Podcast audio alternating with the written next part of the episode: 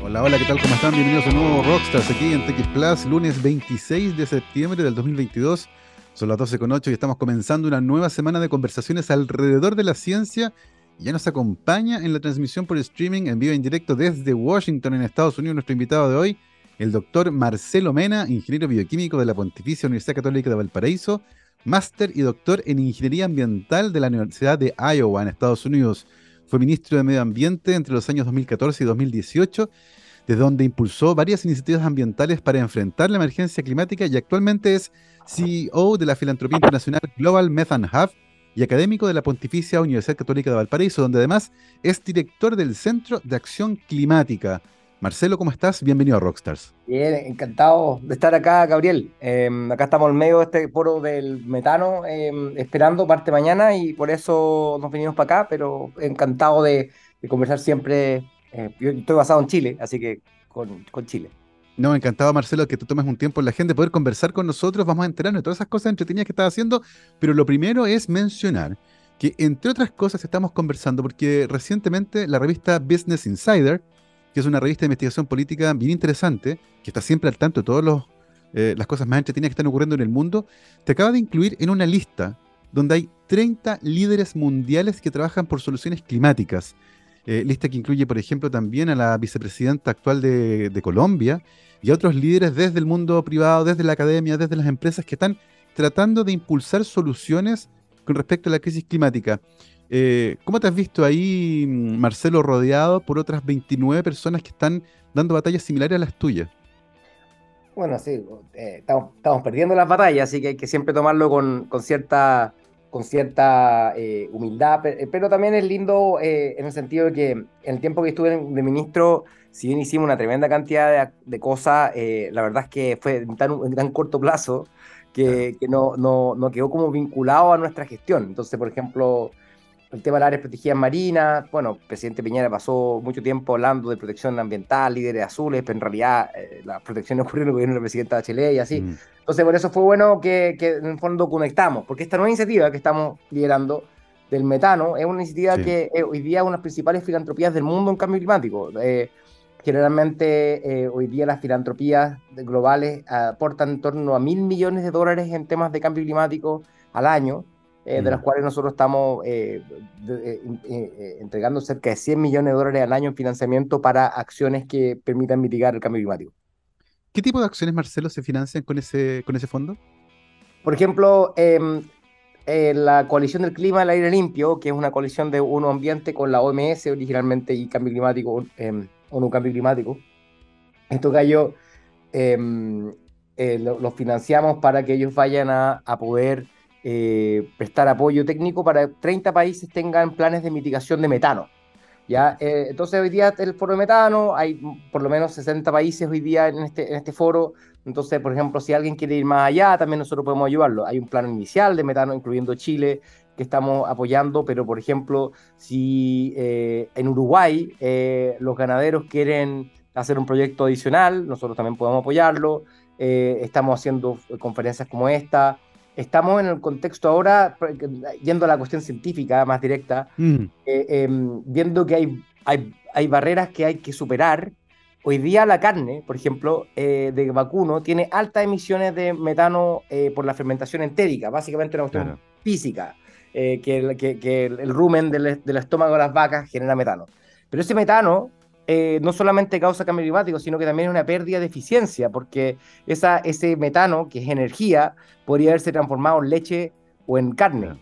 Entonces, por lo tanto, estamos eh, también trabajando para eh, financiar la investigación en soluciones para, para, poder reducir esas emisiones. Hay aditivos que se le dan, que puede que hayas visto en la, noticia, que algunos aditivos químicos que reducen la emisión de metano, o, otras veces cosas como las algas, eh, que eh, las vacas le están dando eh, distintas dosis de alga y eso inhibe el metano. Y entonces eso nos permite financiar investigación y desarrollo de universidades. Otras veces hacemos campañas.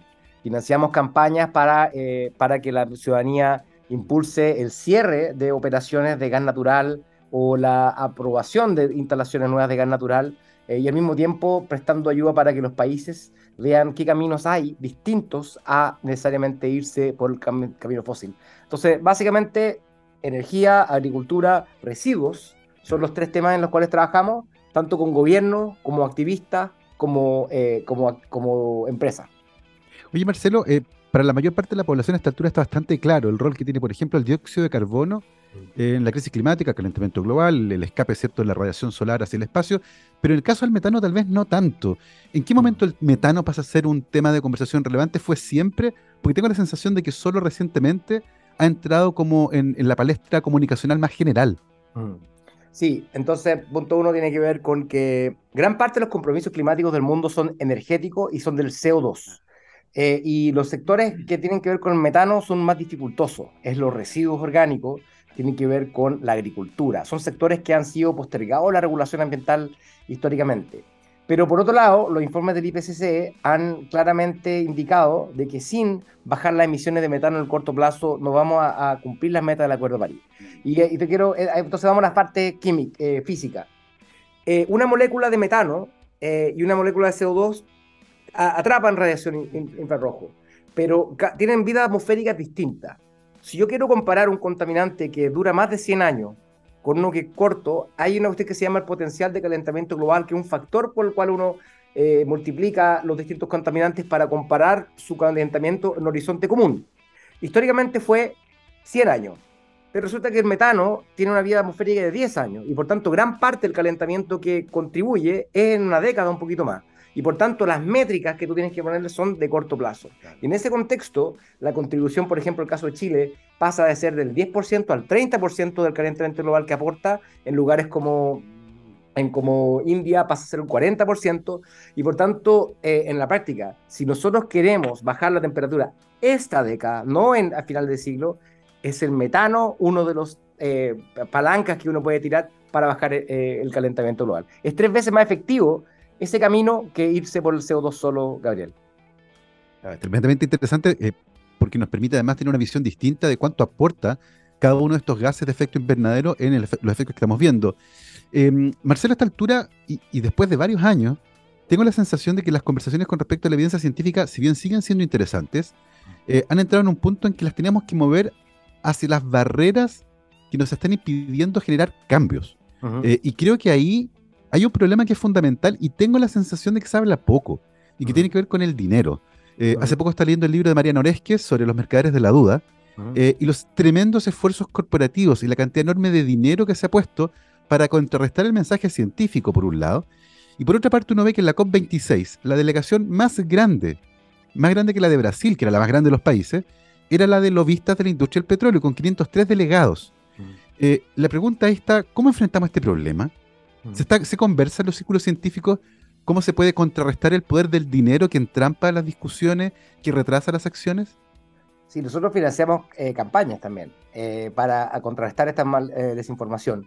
No directamente, no solo en el caso del metano, pero mis, mis, colegas de la otra filantropía hacen lo mismo para poder hacerlo con respecto a la ciencia, porque no hay que confundirse. Acá hay un esfuerzo deliberado de desinformación.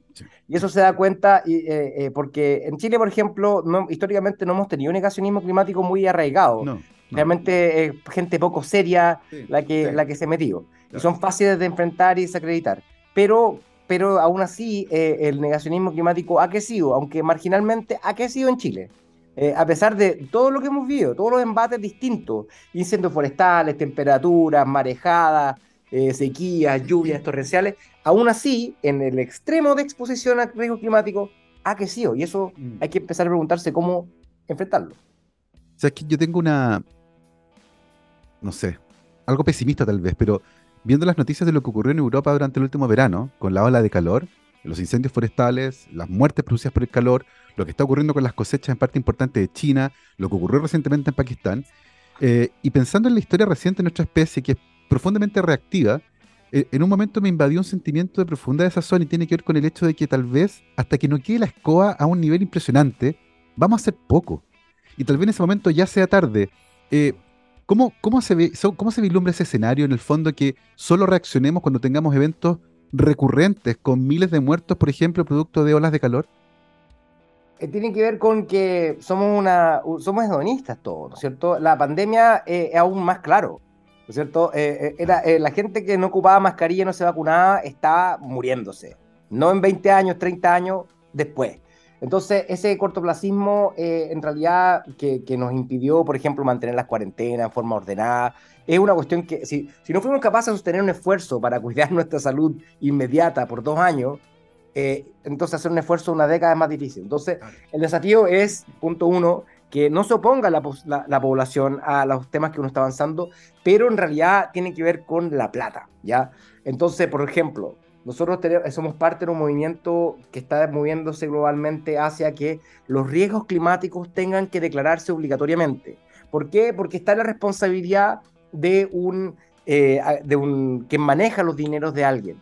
Eh, eh, hay una responsabilidad fiduciaria con tu inversionista.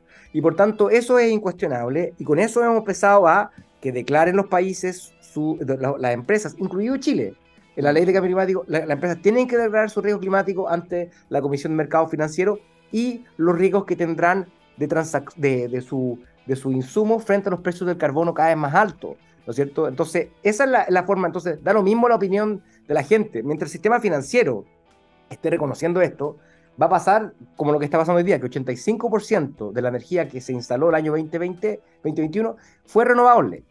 Eh, o sea, en el fondo, y así se mueve la plata de verdad, no la plata así de los gobiernos nacionales que siempre están con problemas por las pandemias, por los subsidios, por la inflación, sino que la plata de verdad, los trillones de dólares que tiene hoy día el sector privado. privado.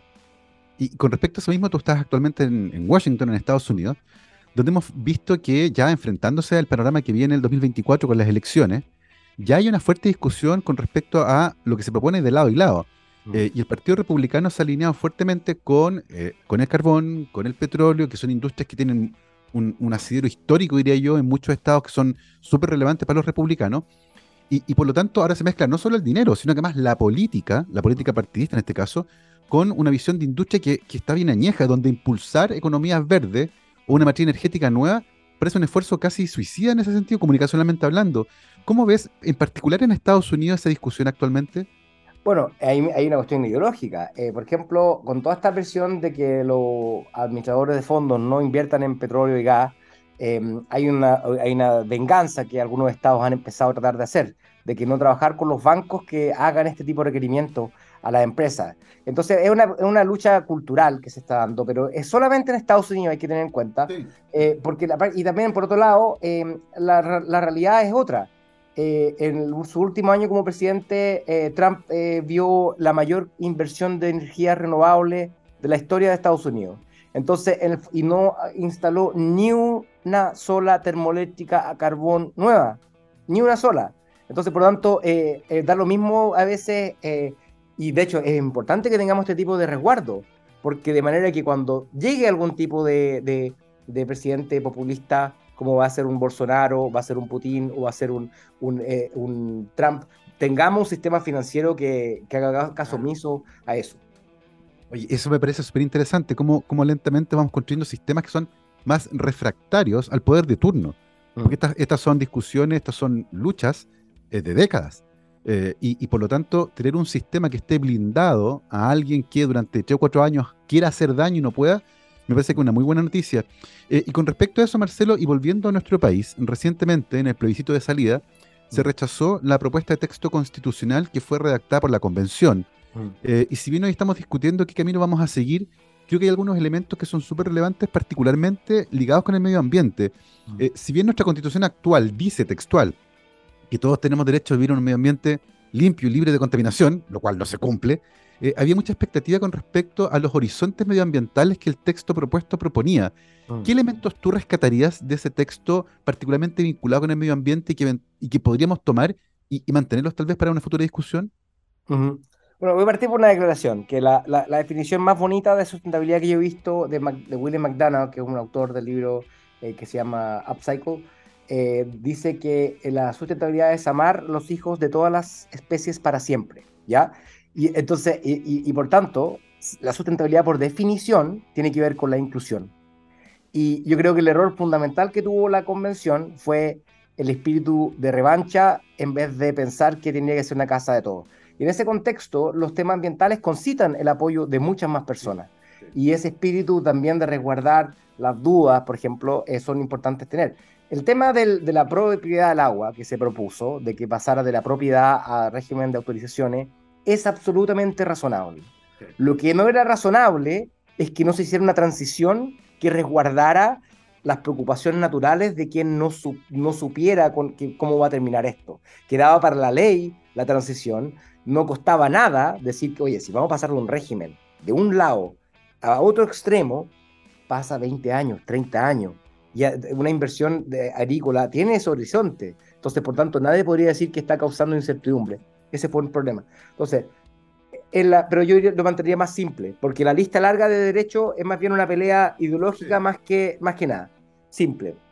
Principio de equidad intergeneracional. Estaba en el, ahí, ¿no es cierto? Estaba en el texto. Eso basta. En, Alemania, el principio de equidad intergeneracional permitió que la Corte Suprema echara abajo el proyecto de cambio climático del gobierno alemán porque no protegía a la gente futura principio incuestionable, ¿no es cierto? Nadie va a pensar que eso... Así que yo lo habría mantenido en principios más básicos, más que una liga, la, la, lista, a pesar de que el texto yo encuentro que en temas ambientales fue bastante bueno. Oye, qué linda la, definición aquella que mencionaste sobre sostenibilidad. Eh, esto de ser responsables del futuro de toda la descendencia de todos nosotros, incluyendo los animales no humanos. Eh, y, y, eso es hoy algo que en sociedades que son profundamente individualistas, y donde el aquí y el ahora parece ser lo único que existe, es súper complejo. Choca con eso, que es una cosa, como tú decías, cultural y, es bien compleja. Eh, y un poco vinculado con eso, Marcelo, es el desarrollo sostenible. Es, es, es algo realista, porque he visto algunos, eh, algunos eh, científicos que proponen que el desarrollo sostenible es en sí una paradoja, es una contradicción, mm. que ser desarrollo y al mismo tiempo sostenibilidad no van de la mano. Eh, lo que lleva a la emergencia de otras ideas, como por ejemplo el decrecimiento, que tuvo una tremenda oposición cuando se discutió en un momento. ¿Cómo, ves tú esto del desarrollo sostenible? ¿Es sostenible en ciertos contextos, cambiando la materia energética? Eh, ¿Estamos a medio a medio? ¿Es suficiente? ¿Cómo lo ves? Yo creo que, bueno, ahí entonces volviendo a esta, esta visión de, también de no, no, pensar las cosas en absoluto, eh, tiene que ver, con, y también en pensar en absoluto, no solamente de los Sith, ¿no es cierto?, de, que, como de Star Wars, sino que también tiene que ver con que, que, porque así, así le dice, ¿no es cierto?, eh, eh, Obi-Wan a Anakin, solamente los Sith piensan en absoluto. Es, es, eso eso también tiene que ver con que eh, mientras más, tú, tú, eres un científico, mientras más uno sabe de ciencia, sabe que hay más incertidumbre, ¿no es cierto? Y por tanto, ¿qué es más sustentable? Al comer un bistec, un pollo un, o, o lenteja o arroz, depende. y, no solamente depende dónde, depende qué tanto ponderamos. Por ejemplo, en, en, CO2, eh, lo más alto es la carne roja, después los eh, cerdos, después el pollo. Ya, el pollo es mucho más bajo, pero el pollo, el sistema de producción de, pollo es extremadamente inhumano en comparación con la producción de vacuno. Y por tanto, si tú estás pensando en derechos animales, probablemente es mejor un, un pastoreo libre que, la producción de pollo actual, o el consumo de agua, o el químico. Entonces, eh, hay mucha gente que se dedica a este análisis de ciclo de vida, pero todo tiene que ver con los parámetros que tú consideras. Pero uno tiene que partir de la base de que no hay una solución absoluta eh, para, eh, y objetiva. Y por tanto, el tema de hidrógeno verde, auto eléctrico, todo tiene que ver con, sí, incorporemos más visiones. Efectivamente, si nos vamos un camino al auto eléctrico, el descueve, pero no, no va a ser para que tengáis 1500 kilómetros de autonomía, tiene que ser razonable, ¿no es cierto? Entonces, y por otro, por otro, lado, hoy día salió de que hidrógeno verde no es sustentable o no va a ser funcional. Eso es si es que no se toman los resguardos apropiados. Entonces, al final, lo que viene por delante el desafío es cómo encauzamos que instalemos tres veces la capacidad instalada de energía que tenemos en Chile en renovable, en una forma que la gente sienta que no le están pasando planadora con paneles solares, turbinas eólicas. Eh, eso, entonces, al final, esa dimensión, la dimensión energética, va a estar cubierta, la dimensión económica va a estar cubierta, la, la, dimensión ambiental, social, es la que nos va a tener que tener en cuenta. Pero no hay, ah, no hay producto sustentable porque no sabemos qué significa. Depende de qué ponderamos a ser más sustentable. Y, y eso ciertamente complejiza un poco la situación porque los mensajes eh, que son como más generales, ¿cierto? Donde uno dice esto es así, eh, cala mucho más profundo. Y cuando uno empieza a, meter la incertidumbre, que es parte fundamental de la vida, como que el mensaje se empieza a desdibujar y como comunicacionalmente es más complejo, pero es así. no podemos pretender que una solución vaya a servir para todo el mundo, en todos los contextos, en todos los territorios, para todas las culturas. Eh, es casi irrealista, diría yo, y por lo tanto peligroso proponerlo, porque nos meten mm. soluciones que al final no van a funcionar. Eh, Marcelo, hoy en nuestro país eh, tengo la sensación de que al menos la mm, migrar, ¿cierto?, hacia formas de producción de energía que sean más limpias, es algo que ya está calando bastante profundo. Mm. pero es una percepción que tengo yo. Tú, que estás más cerca del tema, ¿cómo lo ves? ¿Tienes la sensación de que vamos por buen camino, al menos en ese punto? Sí, o sea, Chile eh, pasó a que hoy día más de un cuarto de nuestra energía eh, es del sol y el viento. Lo que, está, lo que hoy día está pasando, un día soleado en Santiago, casi 50% a esta hora de la energía que estamos consumiendo viene del sol y el viento. Y hay en camino eh, casi la misma capacidad de, instalada actual en construcción. Y pasa lo mismo en Estados Unidos. Entonces los desafíos son lo que queda por delante, transmisión. tenemos que hacer transmisión yo, mira, por ejemplo, hay un proyecto que se llama Cardones Polpaico, que fue muy polémico en su momento, porque se pensaba que iba a traer energía del carbón del norte para la zona central, y la gente se opuso. Pero terminó resultando que ese proyecto traía energía solar a, la zona central, y por lo tanto, nosotros trabajamos para que ese proyecto saliera, porque es fundamental para que tengamos más renovables. Estaban quebrando empresas que no podían vender su energía porque no tenían cómo transmitirla hay cuellos de botella tremendo en eso. Entonces ahora viene un desafío inmenso en tener un diálogo honesto, no NIMBY, no de que no me guste la cuestión como se ve, con respecto a la transmisión e instalación de energía renovable en Chile. ¿Quién se encarga de la transmisión, Marcelo? ¿Que la produce o el Estado? Porque, porque transmisión implica poner líneas de alta tensión, ¿cierto? Y mover la energía de un lado a otro. La planificación viene del Estado. El gobierno de la presidenta hizo la ley de, transmisión que incluía estudios de franjas que permitía determinar cuáles son los caminos de menor impacto ambiental previamente para que sean aprobados por Consejo Ministro eh, y así no tuviéramos un caso a caso. Pero lamentablemente yo, apoyé mucho la gestión de, de la ministra Jiménez y ministro Llobet, pero ahí se cayeron. Ahí podrían haber hecho lo que nosotros dijimos eh, que era planificar eso. Entonces, por lo tanto, eh, va, se avecina en el horizonte un conflicto con respecto a la mm. transmisión que, que, y se va a multiplicar. Así que es bueno que haya diálogo, eh, que las posiciones se, marquen eh, para que no tengamos inmovilidad, porque necesitamos mayor transmisión. Sí, claro, porque no sacamos nada, como decías tú, con tener mayor capacidad de producir energía en un lugar cuando se necesita en otro y hay que moverla. Y si eso no está listo, ciertamente va a hacer que se genere un problema y caen los incentivos para instalar más capacidad de producir energía. Es un tema de conversación tremenda, tremendamente interesante. Son las 12.32, vamos a aprovechar de hacer una pausa musical y a la vuelta vamos a seguir conversando con eh, Marcelo Mena, nuestro invitado de hoy, ex ministro de Medio Ambiente, académico, actualmente CEO del Global Methane Hub, eh, que están ahí luchando por, posicionar estos temas, y particularmente en el caso de Marcelo, lo que tiene que ver con el metano, pero ciertamente a nivel transversal, y por eso ciertamente fue elegido como uno de los 30 líderes climáticos por eh, una publicación, Business Insider, que está bien, bien entretenida, y después les voy a dar las coordenadas para que la encuentren. Mi querido Gabriel, vamos a escuchar música, Purple Rain, Prince. Vamos y volvemos. 12 con 35, estamos de vuelta aquí en Rockstars de TX Plus, lunes 26 de septiembre. Y hoy nos acompaña desde Washington nuestro invitado, el doctor Marcelo Mena, ingeniero bioquímico, doctor en ingeniería ambiental de la Universidad de Iowa en Estados Unidos, fue ministro de Medio Ambiente del gobierno de Michelle Bachelet entre el 2014 y 2018, actualmente académico de la Pontificia Universidad Católica de Valparaíso, donde más es director del Centro de Acción Climática y además CEO de la filantropía internacional Global Methane Hub. Eh, Marcelo, pasa algo bien interesante acá con, con esta misión, ¿cierto? De eh, mover a toda la humanidad en una dirección. Eh, la lucha contra la crisis climática implica eso, que la mayor cantidad posible de personas nos alineemos con respecto a este objetivo gigantesco. y recientemente hemos visto algunas cosas que son bien curiosas porque vimos hace poco, no sé si lo, lo pudiste ver, una conferencia de prensa del Paris Saint Germain, donde le preguntan al entrenador por qué un jugador de fútbol tomó un avión privado para un viaje muy cortito cuando se podía haber ido en tren. O recientemente hemos visto en California ¿cierto? una gran polémica con respecto a celebridades que usan jets privados para viajes de 5 o 10 minutos que podrían hacer perfectamente en otro medio de transporte. Y empiezan a aparecer como asimetrías entre lo que una parte de la población puede hacer y lo que la otra quiere hacer. Eh, desde el punto de vista comunicacional, ¿cómo, cómo se aborda esto? Mm. Esa suerte de asimetría que emerge en los sacrificios que se pide.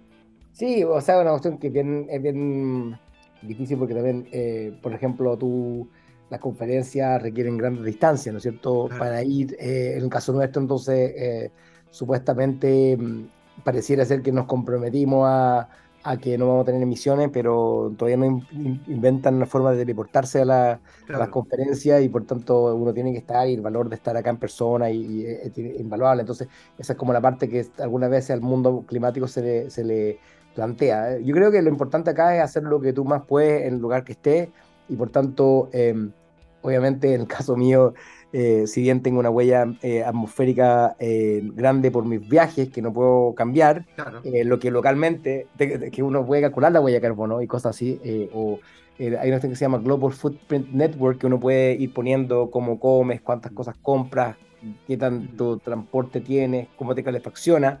Entonces, la, la, personalidad mía, por ejemplo, eh, la, versión, la versión no, no viajera eh, es la mitad de la huella de carbono que requiere el, que, que requiere el mundo para poder sostener sus actividades. Mm. En cambio, la versión mía eh, viajera es una cuestión fuera de lugar. Entonces, acá lo que importa es tener coherencia de que hay varias cosas que uno puede elegir siempre y otras no. Uno no puede elegir la energía eléctrica que uno tiene en la casa necesariamente todos los días. Uno puede comprar paneles solares, claro. Uno no compra auto a cada rato eh, para poder decidir cuál va a ser. Pero sí uno puede decidir si es que ese camino a, comprar pan a la esquina lo podía hacer caminando o lo va a hacer en auto, ¿no es cierto? Yo creo que el futuro la gente va a decir cómo fue posible esos tiempos primitivos que iban a comprar cigarros en auto. Cosa que, ¿no es cierto? Porque obviamente ese tipo de cuestiones son eh, vistas eh, con otro prisma hacia adelante. Entonces, yo creo que la, es saber qué podemos hacer individualmente. Eh, uno, ahora mismo la gente está eligiendo qué almorzar. En la, en la cumbre de Glasgow había un menú con cada emisión en cada ítem. Entonces uno sabía que la hamburguesa era mucho más grande que otra opción y podía elegir de acuerdo a eso. Y entonces esas decisiones informadas yo creo que son más importantes Ahora, el tema del compostaje es una cuestión que me gusta mucho y como ejemplo, te voy a dar dos ejemplos. Tú, sabes que la leche, por ejemplo, la leche de vaca eh, en emisiones de gases de efecto invernadero, más o menos 1 a 2 versus benzina. Entonces, un litro de leche equivalente a 2 litros de benzina. ¿Ya? Entonces, entonces eso es como bien brutal, porque tú te imaginas que estás haciendo un café, le echas un chorro de leche, en realidad estás echando dos chorros de benzina. Entonces, es súper intenso. El tema del compostaje cada kilo de residuo orgánico que tú no compostas es más o menos un litro de benzina. También, incluso un poco más. Entonces, por lo tanto, no compostar una familia que una familia genera más o menos eh, un kilo y tanto de residuo orgánico, del cual 60% orgánico, es decir, 700 este, eh, gramos de, de, orgánicos por día por persona. Una familia entonces son 2,8 para cuatro personas, 2,8 kilos de orgánico. Eso es como 4 o 5 litros de benzina. ¿Ya? Eh, eh, por no compostar en tu casa. Entonces, si, si, nosotros ponemos estas cosas enfrente, yo creo que la gente va a ir tomando decisiones eh, hacia eso. Y, eso, Marcelo, apunta directamente a esa educación ambiental, ¿no? Porque si uno no sabe esto, evidentemente no va a emprender acciones para hacerlo. Y por otro lado, hay, de nuevo, ciertos factores que están vinculados con la injusticia, porque yo, por ejemplo, vivo en Providencia, vivimos en un departamento, compostamos, tenemos unas cajas, y hay una empresa que se encarga, hay una plaza, uno va a dejar sus cajas de compost, ellos las manejan, la convierten en tierra de hoja, pero hay otras partes donde efectivamente hacer eso, que, tiene un impacto gigantesco, no es posible. Eh, mm. ¿Cómo ves que estamos haciendo las cosas con respecto a educación ambiental y a acceso a este tipo de servicios como el compostaje, el reciclaje y otros que también contribuyen? Sí, entonces, por ejemplo, eh, eh, ¿por qué plantea el tema del compostaje? Porque puede que alguien no quiera andar en micro, pero puede compostar, ¿no es cierto? Entonces, eso, más, eso es más, más, más, más fácil, eh, quizá. Eh, y hay forma, uno puede comprar, eh, el, pagar el servicio, ¿no es cierto? O uno puede hacerlo en su casa. su casa. hay unas máquinas que son más caras, que, que te hacen compostaje como semi-industrial en tu casa. ¿no es cierto? se llaman food cycler, que las venden ahí, son caras, pero, pero funciona. O sea, tú le metís mm. lo orgánico y queda, queda tierra de hoja en seis horas. Entonces, en vez de tener que estar la cuestión media pudriéndose en el patio, como me ha pasado mucho tiempo, tú la tratas bien de una vez por todas y no hay problemas, dolor, etc. Pero la, el gobierno de Chile está, con el apoyo también del Methane Hub, estamos impulsando una ley de orgánicos que em, gradualmente prohíba la disposición de orgánicos a relleno sanitario.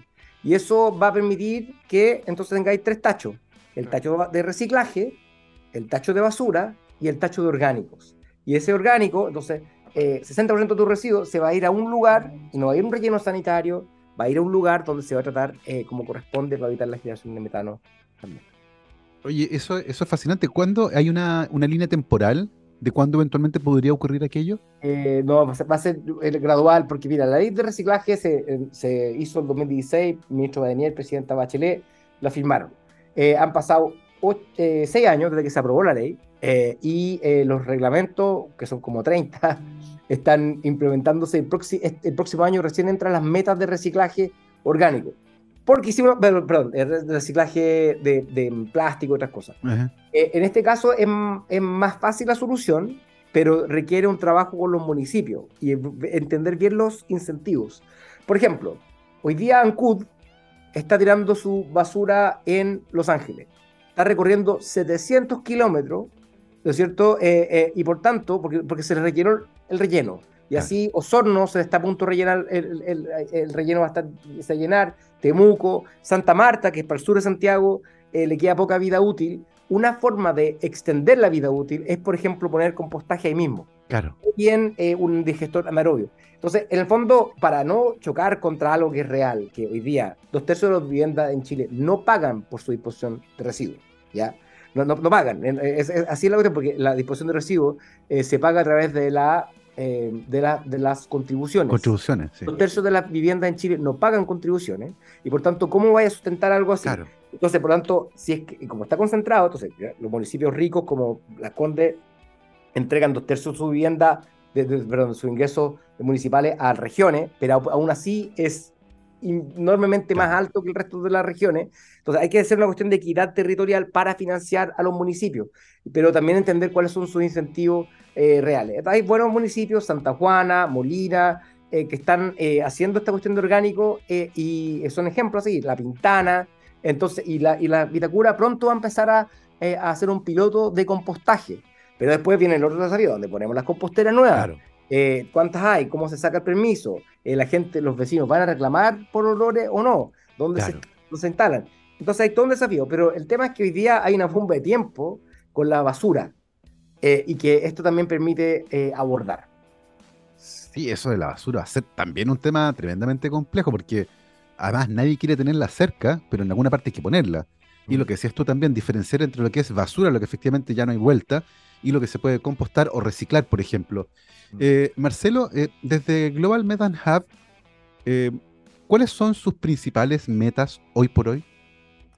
o sea, nosotros queremos que el mundo baje las emisiones de metano en el 34% al 2030, como establece el IPCC 6, eh, eh, y en 40% al 2040. Y por tanto, eh, nuestro objetivo es que en los cortos plazos tengamos las primeras regulaciones de emisiones de metano en el sector energético, va a parar la fuga. Ah, hay una parte donde he contado, Gabriel, que es interesante. Que el metano, al ser súper potente como atrapador de, ese, de, de infrarrojo, por lo mismo, cuando tú detectas esto por satélite, eh, se ve la pluma de metano muy distintivamente, ¿ya? Entonces tú podéis ver, vas al satélite, eh, California recién va a poner 100 millones de dólares, va para 8 satélites nuevos, eh, entonces tú podéis pasar por, el relleno sanitario, podéis pasar por la instalación de gas y vaya a ver dónde está la fuga. Y por tanto podéis, podéis establecer normas de emisión, podéis fiscalizar remotamente por satélite, eh, podía hacer intervenciones. Entonces nosotros estamos trabajando en Chile con, em, vamos a hacer una misión con una cuestión que se llama Carbon Mapper en Chile, eh, que, que es, eh, son los que van a hacer el satélite, están probando con un avión de la NASA estos instrumentos. Van a volar por todos los rellenos sanitarios de Chile, los más grandes por lo menos, y vamos a, a intervenir con ONG locales para poder tapar esas fugas de metano Vamos a ir a los terminales de gas natural eh, para ver si están fugando, porque también están fugando harto en la literatura científica. Vamos a ir a los lugares del sur de Chile para ver cómo extraen gas natural, si es que están fugando mucho, y así poder, con esa visibilización del problema, eh, intervenir. Y, entonces ya no es un informe que en un año más nos va a decir si es que se bajó las emisiones, porque todos los días está pasando un satélite a ver si bajaste las emisiones. Tal cual, y además permite tomar medidas en el momento, o sea, no en años más, sino que, oiga, usted aquí ahora tiene un problema, eh, vaya y solucionalo. ciertamente tiene mejores sistemas de registro y mejores sistemas de información va, a facilitar eh, que se tomen medidas más adecuadas. Eh, y por otra parte, Marcelo, em, tú actualmente estás en la Pontificia Universidad Católica de Valparaíso em, como director de este Centro de Cambio de Reacción Climática. En ese lugar en particular, ¿cuáles son los principales objetivos? O sea, ahí partimos, eh, yo, yo voy, a estar más metido, en el tema del metano, eh, mi equipo, o sea, lo que partimos haciendo fue un proyecto de, súper interesante del Ministerio de Educación que terminamos recién, eh, que, tiene, que tenía que ver con apoyar a los gobiernos regionales y municipios en planes de adaptación al cambio climático propios, territorialmente, porque la, la, adaptación, todos sabemos que va a haber olas de calor, todos sabemos que va a haber marejadas, incendios, remociones en masa, aludes, aluviones pero es distinto agarrar un mapa de cuadra por cuadra de, un, de, un, de una comuna, como Valparaíso o Viña, en donde eh, pusimos ese riesgo climático encima y con eso podemos entonces hacer intervenciones eh, eh, reales, entonces darle esa herramienta. estamos trabajando con empresas privadas también, hay una empresa portuaria que está preocupada por que no puede operar todos los días. ¿no es cierto? Porque hay mayor marejada, entonces tiene una cuestión real que los productos no se pueden exportar, es un problema estructural que tiene Chile. Para eso, trabajamos en eso también, trabajamos en apoyar las legislaciones, entonces, por ejemplo, legislaciones de que se incorpore el riesgo climático eh, a, la, a la ley de cambio climático en temas financieros fue mucho nuestro. Eh, el tema de la constitución, eh, también eh, aportamos a todo el contenido verde para que los constituyentes supieran cuáles eran los temas que había que avanzar y por un proyecto con Flaxo apoyamos a la Comisión de Desarrollo Sustentable para que esos textos estuvieran de esa forma. ¿Qué más? Y ah, tenemos, ah, por supuesto, la red de Ciudadana, Ciudadana de Calidad de Aire, que es una maravilla, con la Fundación de Horizonte Ciudadano, el proyecto de Aires Limpios, que empezamos a medir en 150 localidades de Latinoamérica eh, calidad de aire donde los gobiernos no van. Eh, y eso nos permite entonces ver que la contaminación que hubo en Argentina, estos incendios forestales recientemente, o eh, ir a Uruguay, donde no hay mediciones públicas de calidad de aire en, Montevideo, trabajar con los gobiernos locales también. y eso hoy día la red de calidad de aire más grande de ciudadana de, todo el mundo, y con eso pusimos, por ejemplo, mediciones en Cabildo, en La Ligua, en, en Quillota, Calera, en Los Andes, Catemu, Yayay, Placilla, Vía Alemana, Quilpue, Limache, o sea, eh, nos pusimos a ver donde no había ido el Ministerio de Medio Ambiente a medir, y eso nos obliga a develar un problema, y por tanto, al reconocer el problema, como los principios de Escazú, parte los cambios. Claro, y, eso me lleva a un tema que yo, sé que ocupó parte importante de tu carrera inicialmente, que era la calidad del aire, ¿cierto? Mm. Eh, que, fue como la realidad de Chile con la contaminación durante mucho tiempo. Y digo Chile porque, porque Santiago llevaba la batuta en ese tema. Pero hoy uno lo ve también en Temuco y en Coyhaique, por ejemplo. Eh, y particularmente durante el invierno, la contaminación del aire, derivada principalmente del uso de leña no certificada y otros sistemas de calefacción tal vez obsoletos, eh, hacen eso, pero por otro lado, uno le puede decir a la gente, oiga, eh, pase frío, pero no use leña. Mm. ¿Hacia dónde deberíamos transitar, Marcelo, acá? el uso de leña certificada, por ejemplo, en las ciudades del sur, la prohibición del uso de leña en Santiago, mm. mejorar el acceso a otros sistemas de calefacción menos contaminantes. ¿Cómo ves ese tema en particular? Yo creo que, que, no hay forma que, la, que las normas de la OMS son incompatibles con el uso de leña en cualquier nivel. Ya, eso, eso, no, no, no, se puede. Segundo, eh, efectivamente tenemos planes de contaminación que han funcionado, pero lo que hay que hacer es ampliarlo. El recambio de calefactores que nunca ha sido financiado más allá de un 20% de lo que se requiere. Y por tanto, pero cuando fuimos capaces de focalizar los recambios de calefactores, eh, como en caso Temuco o Coyhaique, donde casi uno de cada tres casas le cambiamos el calefactor. O sea, si tú vas a Coyhaique, tú te preguntáis, ¿quién tiene cambio, recambio calefactor de, del Ministerio de Medio Ambiente? Tú te vas a encontrar con alguien que lo tuvo, porque es un proyecto que, que funcionó. 15.000 subsidios para 30.000 viviendas, eh, o sea, funcionó en cierta forma. Ya, está funcionando. Y bajó la contaminación en 40, 45%. En Coyhaique. Dejó de ser la ciudad más contaminada de Latinoamérica. Temuco pasó lo mismo pero el, el, tema es cómo metemos al sector privado.